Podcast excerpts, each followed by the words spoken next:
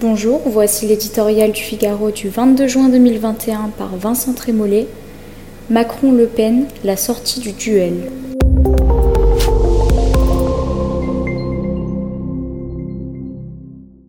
Gueule de bois, mauvaise foi. Lilliputienne dans les urnes, la majorité présidentielle continue de se prendre pour Gulliver. Mieux encore, elle accompagne chacune de ses interventions d'un je ne sais quoi de supérieur censé l'exonérer de toute responsabilité. L'abstention? Il faut l'attribuer à la crise sanitaire autant qu'aux oppositions qui, à la différence de Stanislas Guérini, Marlène Schiappa ou Christophe Castaner, n'ont pas su rendre la conversation civique attractive. Le très mauvais score de La République en marche? Une anecdote. Les ministres fanfarons qui reviennent en chiffon? Un épiphénomène.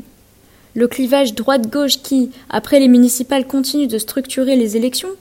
Une illusion d'optique. Le recul spectaculaire du RN présenté depuis quatre ans par le camp d'Emmanuel Macron comme l'unique force d'opposition, un succès du président qui a fait de ce combat la source de son engagement politique.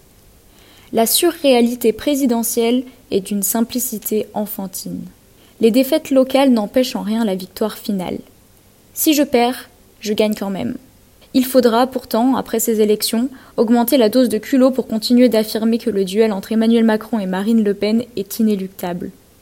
La vérité des urnes, même boudée, vaudra toujours plus que tous les sondages. Que nous dit-elle?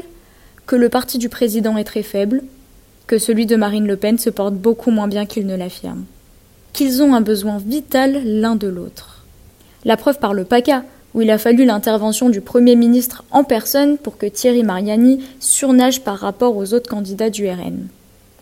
Si Renaud Muselier avait fait le choix d'une ligne claire, celle de Xavier Bertrand, Laurent Vauquier et Valérie Pécresse, il ferait aujourd'hui le même score qu'eux. Macron et Le Pen comptaient sur ce scrutin pour dynamiter la droite. Elle en sort intacte. Sa responsabilité, désormais, est immense. Débarrasser enfin la politique d'une dialectique dissolvante qui remplit nos écrans, dégrade profondément la politique et vide les bureaux de vote.